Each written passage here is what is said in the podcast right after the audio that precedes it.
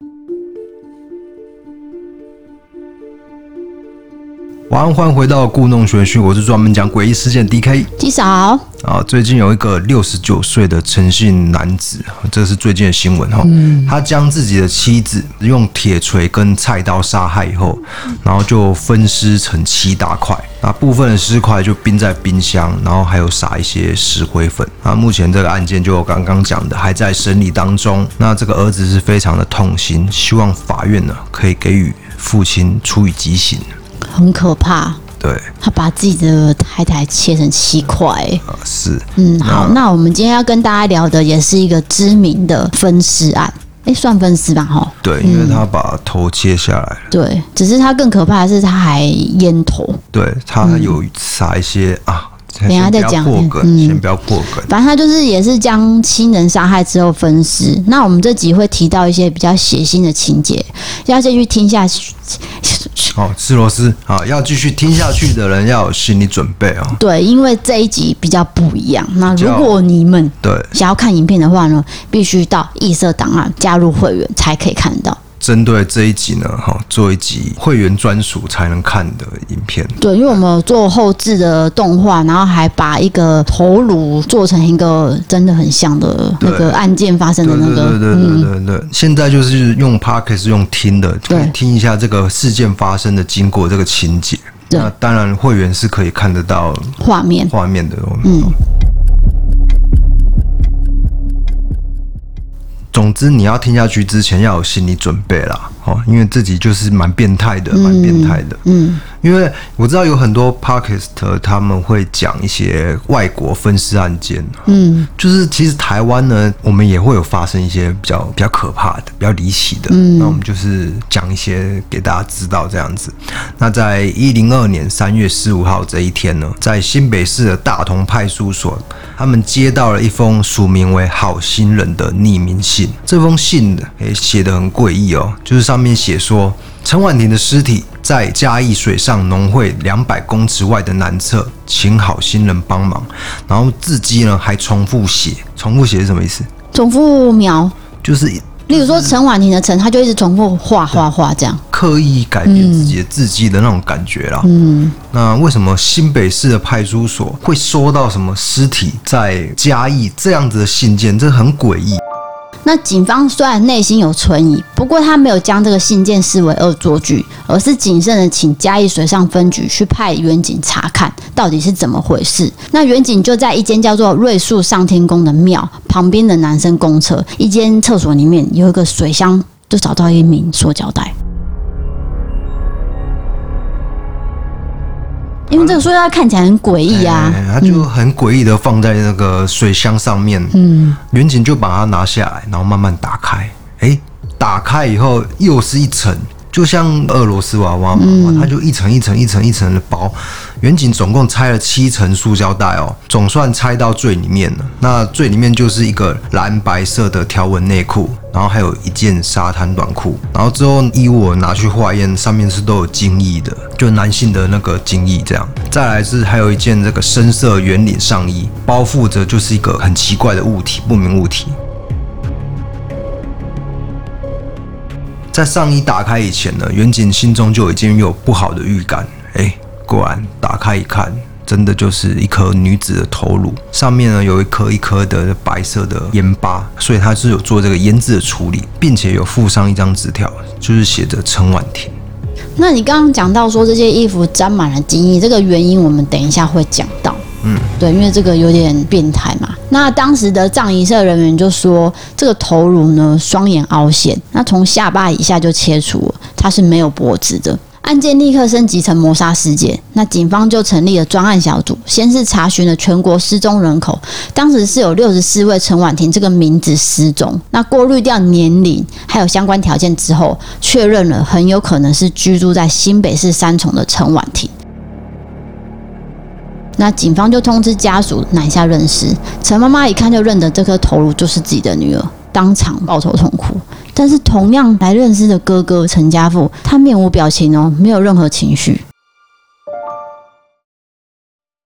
专案小组他就全面清查陈婉婷住处附近的这个监视器的录像，并且调阅他的投保资料，还有亲友通联记录，然后再勘察这个匿名信的字迹。刚刚有说那个字迹就是重复描写，其实你这样重复描是没有用的，字迹专家都可以查得出来原本写字的习惯，就发现有一个人嫌疑重大。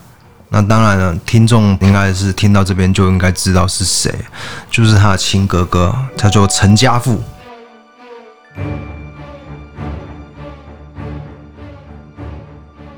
在头颅发现两天后，警方就迅速拘提了陈家富。那在专案小组的努力下呢，这个案子就快速的侦破了。不过呢，事情发生经过究竟是如何？亲哥哥又为什么要对妹妹做出这么残忍的行为呢？其实这个陈家富跟妹妹陈婉婷他们是住在一起的，住在新北三重。他们的妈妈跟其他家人是住在基隆。那我们来先来说一下陈婉婷的情况。她从小呢就长得很清秀，甚至有星探找过她。不过美人没好命，衰人不衰命。对，那陈妈妈大约两到三天就会从基隆来新北三重这边看陈婉婷。为什么？因为就是她的精神状况不是很好。这是由于她在年纪很轻的时候就结婚生子。那民国八十九年的时候，又因为丈夫外遇，两个人离婚，她打击很大，她的精神状况就出了问题。她常常会化大浓妆，然后涂红这双颊，只穿睡衣跟拖鞋，就在住处的楼下街道这样闲晃。你想想看啊，如果你的邻居就是他这样化大浓妆，然后在楼下走，对啊，就是觉得他很可怜，对啊，就是精神有状况嘛。嗯，那他们家人也是没有人带他去做一个就医的动作。嗯。那陈婉婷呢？她是领有中度精神障碍补助，还有低收入户，总共是八千两百元。但是因为她就是精神状态不是很好嘛，而且她有很大的烟瘾，她都会抽烟。这个八千两百块是不太够用的，所以她就会跟这个邻居呢，或是路人啊，常常索讨这个金钱。后来呢，开始会拦下附近的计程车，以数百元的价钱跟计程车司机有一些性交易，大概是五百块。那有很多尝过好处的男性呢，就直接打电话到陈家富与陈婉婷共同的住处，那这个就会让哥哥很丢脸，就觉得为什么妹妹都做这种事情，但是呢，他也不拿零用钱给妹妹，他就是任由这种事情发生这样子啊。那更可怕的是说，哥哥其实他当时是要娶一个中国女子嘛，他好向银行借贷三十五万元，每个月都必须清偿一万元。这个庞大的经济压力让哥哥把极端邪恶的念头动到了这个金藏的妹妹身上。于是呢，他就帮妹妹买了寿险与意外险，打算啊找机会就是把妹妹杀了，解决这个长久以来的拖油瓶，想要诈领一笔那个丰厚的保险金。然后呢，在保险业务员签约的时候，陈家富有跟妹妹说：“你都不要讲话。”嗯，啊，妹妹虽然精神状况不佳，可是她就对哥哥的话都很顺从，也都听他的，所以她也没有想过说哥哥会害她。然后哥哥就叫上保险员说：“哎，我妹妹是没有任何精神疾病的哦。”这样好。最后就顺利投保，受益人指定为陈家富，就是他自己。嗯，那之后哥哥就忙碌于自己的婚事嘛，因为他要准备把这个老婆娶到台湾来。他安排妻子预定是在一零一年十二月底来台，但是他在娶老婆之前，他有一件很重要的事情要做，就是他要除掉其妹妹陈婉婷，好为即将成立的家庭腾出一个空间，并且领取大笔保险金。接下来就是要进入诶杀人的桥段，就是大家请注意一下哈。那陈家父母，在十二月九日与十日，他就刻意请假在家。那在案发当天呢，早上六点半，又有好几通电话打到家里，说要跟妹妹约性交易。那当然被电话声吵醒的哥哥就很不爽，非常的不高兴。这天陈妈妈大概在下午两点的时候来看陈婉婷，所以等于是说还有三天的空档，妈妈就不会再来看她了嘛。对，他大概就是看一次就会隔三天了。那陈家富就发现说，哎，这个时机来了，他就决定在十二月十号早上十点，直接以双手掐一妹妹陈婉婷，因此奄奄一息。这个时候呢，妹妹的颈部满是陈家富造成的掐痕。那为了避免发现，然后又方便携带吧，在妹妹还有心跳的时候，陈家富就以利刃从第二、第三颈椎沿着下巴的下缘割离头颅。你知道陈家富他是厨师嘛？他是在自助餐上班的，所以这个动作对他来说是很平常的，甚至可能毫不犹豫就这样切下来了。就是切这个动作，嗯，那当然他是蛮变态的，嗯，那这个其他身体的部分呢，就是在浴室呢进行肢解。部分的肉块，甚至他使用了绞肉机绞成肉末碎末，再加一些水，变成和成那个泥状，再经由排水孔排出。那这个浴室的污水管呢，它是连接到公寓的污水化粪池，辗转呢汇入了水沟，最后排到淡水河。但是这个时候，因为它可能肉块跟内脏没有绞得很碎，就堵住了公寓管线，全部都积在二楼。对，就是他楼下。那他这个楼下的住户，他在灌洗的时候就发现说，哎，有污水混合着不明的肉末从那个排水孔这样涌出来。哎，这想想这个状况实在是很惊悚啊。对，如果今天我是二楼住户，我也觉得说，嗯，哪来的肉末这样？对。而且他是从排水孔这样啾啾啾这样流出来这样。对对对。然后同事就听到说，哎，我的浴室正上方怎么会有马达在运作声音？那个就是绞肉机。对，绞肉机的声音。那邻居就很不爽啊，他就想说，一定是陈家富在搞鬼。他就去他三楼的门敲说：“你是在搞什么挖个？我这边拢洗吧嘞。”对，陈家富就发现说：“啊，我惊动邻居，赶快道歉，好，就没有再把这个肉末冲到排水孔里。但是这件事情很重要哦，陈家富他平常是不跟邻居来往。”对，然后看到邻居也没有任何表情，都不会有跟他们有任何互动。可是这时候他是马上道歉，然后马上停止动作，因为他发现邻居可能知道了。做这件事情很很心虚了。嗯，那直到今天哦，我们录的当下，检警都还不晓得你剩下没有绞完的肉他是怎么处理的。反正就是某种方式哦，就是湮灭了。嗯，那这部分呢，陈家富被逮以后，他也是没有交代的很清楚，这样子。嗯。最后就是留下一颗没有脖子的头颅，大家可以想象一下，用想象就好了，好不好？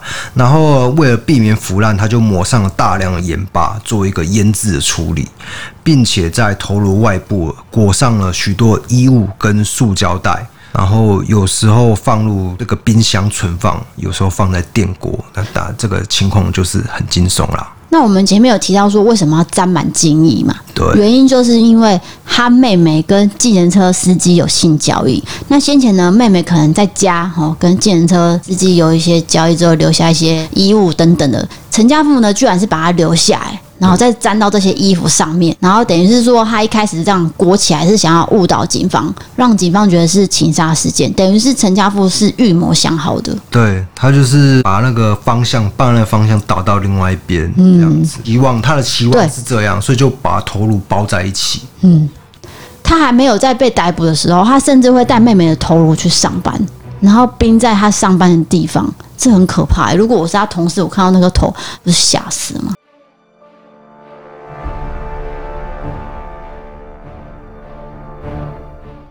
那这个时候，他不是已经把那个中国老婆娶过来了吗？你觉得他中国籍配偶会知道这件事情吗？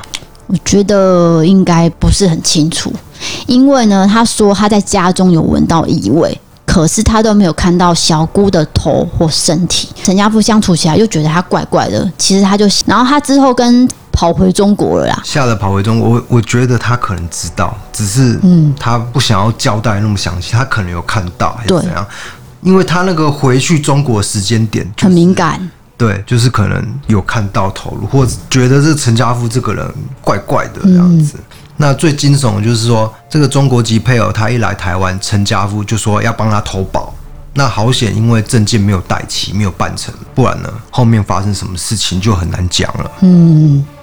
在十二月十七日，陈妈妈因为一个礼拜都没有看到她女儿，就赶快向新北市警局报案。那陈婉婷呢，就列为失踪人口。在这段期间呢，她哥哥陈家夫都若无其事的继续工作，然后再默默处理掉这个绞肉机，然后为了赶紧领到保险金。他势必要让陈婉婷在法律上宣告死亡，而不是处于失踪的状态嘛，所以他决定让警方来发现这颗头颅。对，我补充一下哦，因为你失踪状态要满七年才能宣告死亡嘛，陈家富哪等得了那么久啊？嗯，他要赶快领到这个保险金呐。然后陈家富他在当兵的时候是住在这个嘉义，所以他就计划了把头颅放置在嘉义那个地方，然后他就刻意南下，经过多次变装跟变换行迹。在一零二年三月十三日，坐火车了，来到了这个嘉义车站。那这些其实都被监视器拍下来，警方都已经追索到了。然后他又多次的搭乘了计程车，制造很多停留点，最后才抵达瑞树上天宫旁边的公厕，就把这个头颅弃置在这边。然后他就回去北部嘛，就写了一封信给大同派出所，然后就回到我们这集开头所讲到的情节了，就是让警方来发现头颅，来宣告陈婉婷死亡。他才能够领到保险金，这样。那这个大同派出所呢，其实跟陈家富的住处只隔了一条街，嗯，就其实凶手就在隔壁这样子。啊，在被逮捕以后呢，陈家富一度尝试装疯卖傻，说有外星人在脑内植入晶片啊，就是企图逃过死刑。不过根据台大医院的鉴定，陈家富的精神正常，有完全的行为能力，那最终判处无期徒刑定谳。你知道有一些凶手嫌犯，他们就是会装疯卖傻，一定会说我们在啊，我有吃安眠药啊，我有吃什么什么药，就是想要逃过这个死刑嘛。对。可是其实这个到最后都会经过专家的鉴定，去认定说你到底有没有精神病吧。我们开头不是有新闻说就杀死自己老婆，其实他在法庭也是用这样的招数，嗯、但是呢，法院也是没有采证，因为这个不是那么容易装的，你知道吗？嗯、有就是有，没有就是没有。应该是说从那个小灯。灯泡跟背头那个，反正他们都是说有视觉失调症嘛，所以其实好像有很多嫌犯，他们就以为说我只要装、啊、哦，对，龚仲安。事件跟那个小灯泡事件都是那个视觉失调症、嗯，那他们就会说，那我只要装病就好啦，然后再来就是嘉义铁路警察那个也是嘛，都是视觉失调症，失调症，所以很多人都想说，我只要讲说我有病就可以，可是不是这样，呃、不是这样，只是精神上的认定是他有他的专业在，嗯，没有没有那么容易啊。好，那我们回到这个案件，头颅的弃置地点是在瑞树上天宫，它是供奉妈祖的。从一七三七年建庙到现在，它是嘉义水上乡的信仰中心。那以下我们会提到灵异情节，如果你相信科学办案，下面的故事你就是听听就好。好，在烟头案发生之后呢，有人就从公厕听到凄厉的哭声，结果呢靠近去听，那哭声就突然间停止，这样，甚至有人看到说白衣女子这样慢慢飘飘飘。飘到公厕里面，然后周遭的野狗呢也会在半夜吹高雷。当然，这有可能是因为这淳朴的地区发生了这种重大的社会案件，所以一时之间人心惶惶，会造成很多这种灵异的耳语，也不奇怪。不过，这些怪异现象就在这个公厕拆除之后，改建成新的公园，然后又打造全新的厕所，厕所也不是原来的位置，所以这些灵异目击就没有再发生过了。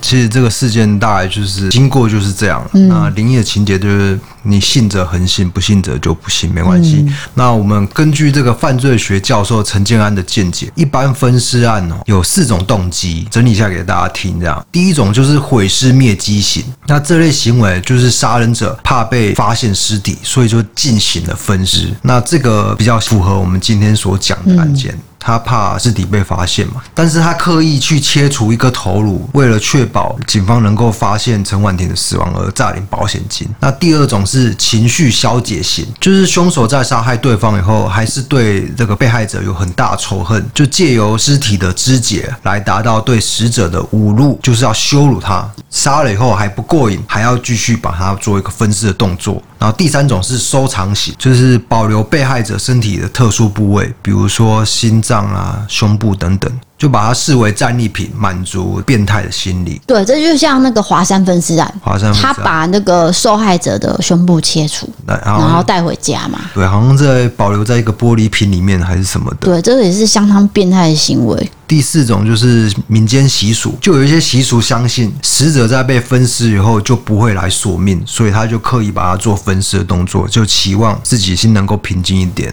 那只有他自己心安而已，因为他还是会被索命啊。对，他想太，他想的太简单了。我个人是不相信的。好，那他不会被索命，他还是会被抓到啊。不会啊，很多完美犯罪都是没有被抓到的，还是会被抓到，就是不要做坏事。我觉得你相信这种一定有因果报应这件事情实在是太天真了。我觉得太多事情，我做做了那么多案件以来呢，太多人没有被抓到了，就是没有一个公平正义。那我们也做过很多抓到的啊，就我们做过很多抓到。对啊，所以你做这种事很难讲啊，搞不好就是某一天你就真的会被抓到啊。集美案件有没有？嗯，他逃了十九年。他以为他真的可以逃过二十年的追溯期，就在快到追溯期满的时候，他就被抓到了。是啊，对啊。可是这是少数案例啊，还是很多人被逃走了。反正不能犯罪，你会有报应。今天的案件就讲到这边喽。虽然案件比较沉重，不过在当时是轰动社会的，所以就是想要跟大家分享。那我们之后在 Podcast 也会继续讨论各国的案件，欢迎大家收听。好，我是 DK，我是 D 嫂，下次见，拜拜。拜拜。